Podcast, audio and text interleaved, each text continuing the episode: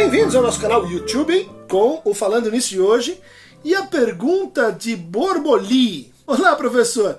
Sempre muito potente te ouvir e sempre muito admirável sua disponibilidade para troca. Gostaria de saber como pode se dar a função real e simbólica do pai e da mãe no contexto de um indivíduo cuja família são duas mães e dois pais.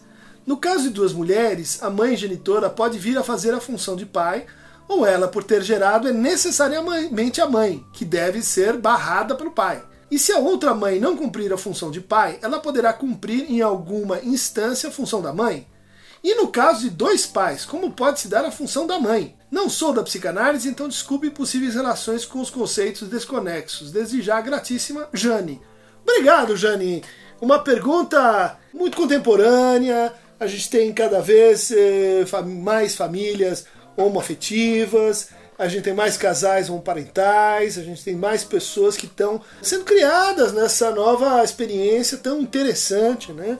Que, que, que subverte a nossa condição assim histórica mais tradicional de famílias compostas por um pai, que é um homem, uma mulher, que é uma mãe. Eu acho que essa pergunta ela permite explicar uma coisa assim que, que muita gente eu acho que, que estranha na psicanálise, que é o fato de a gente usar essas palavras, pai, mãe, como conceitos. Então quando a gente diz assim, ah, no complexo de Édipo, o pai, a mãe, o filho, o falo, nós não estamos falando do, da noção corrente de que, que é um pai do que, que é uma mãe. Não significa aquilo assim que as pessoas em geral chamam de pai e mãe. São conceitos. Tem uma diferença entre o conceito e o uso da noção assim eh, no discurso corrente. Para a psicanálise, a gente podia dizer assim: seria melhor pensar a mãe como uma função. Mas que função? Que, que, que significaria isso? Né? Uma função ligada à linguagem e aos cuidados com a criança e à entrada dessa criança na relação com a imagem e a descoberta de si. Então a gente pode dizer quem é que faz a função materna? Ora, todo e qualquer pessoa, animal, se você quiser, ou coisa que responda a essas condições. Ou seja, que responda como um espelho, né? quando a gente pensa no estágio do espelho, que responda, por exemplo, com certas atitudes que a etologia descreveu muito bem. Por exemplo, diante da criança, assumir lá uma distância de 38 centímetros, afinar a voz, inclinar a cabeça, manter o sorriso, responder o sorriso. São uma série então de respostas que você vai dizer, não, mas isso, isso o homem também faz, isso o pai também faz, o tio também faz. Pois é, quando eles estão fazendo isso, eles estão fazendo a função materna, né, naquilo que ela representa como o primeiro outro simbólico. Mas também a função materna se mostra nessa circulação né, é, de objetos em torno do dom, né, do dar, do receber né, e da presença e da ausência. Você vai dizer da presença e ausência de quem? Da mãe e do pai? De, de qualquer pessoa que esteja cuidando dessa criança que esteja erotizando o corpo dessa criança. Outro exemplo né, daquilo que faz função na mãe, na, naquele que cuida ou naquela que cuida da criança. Né? De tocar, de acarinhar, de trocar e interpretar aquilo que a criança mostra às vezes como um reflexo, né? um, um sorriso, um grito, um choro, que a função materna lê ali, opa, dor de dente, opa, está com sono, opa, está com manha. Ah, então ela o que, que ela está querendo? Ela está querendo uma coisa que ela nem sabe direito o que, que é. Ela está engasgada, ela não consegue dormir, ela, ela fica naquele estado intermediário. Tudo isso que são leituras, né? É uma espécie de semiotização que a função materna faz em relação à criança. Né? Então isso pode ser feito por uma mãe, por duas mães, por três mães, por dois pais, por quem você quiser. Aí nós vamos pensar, mas e o pai? O que, que é o pai? O pai é o homem dessa mãe? Né? Então o casamento para a psicanálise tem que ser heterossexual e a relação entre eles tem que ser assim de penetração, de coito, porque há uma heteronormatividade. Não, em absoluto. Né?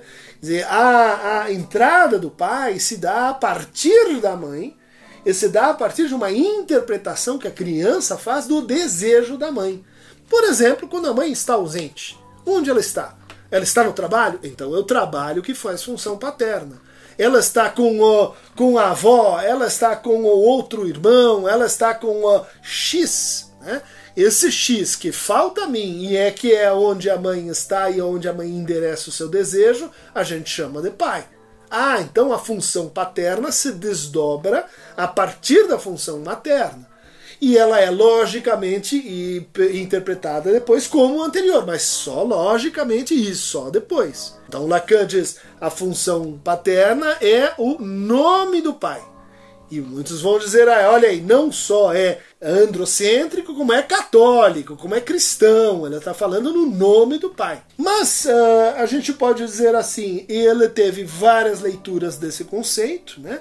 E entre elas, é, ele brinca com a ideia de nome e de nome.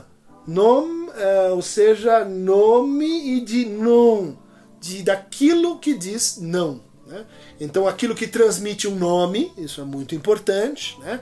Então, quando a gente tem um filho, ele entra num sistema simbólico. Esse sistema simbólico ele depende muito dos laços de eh, parentesco que são sobredeterminados pelas relações de nomeação. Né? Então, pai e mãe, você vai dizer, ah, você coloca lá no registro, na certidão, né? Você pode dizer, tem duas mães, tá bom, tudo bem. Então, uma vai ocupar a função de não, né? Num lugar, a outra pode dar então o um nome. Esse nome ele vai construir para cada um o que, que é a função paterna o que, que é a função materna. Ela não tem que ver com a empiria, não tem que ver com a anatomia dos corpos, mas ela tem que ver com funções de linguagem, funções de barrar o gozo né?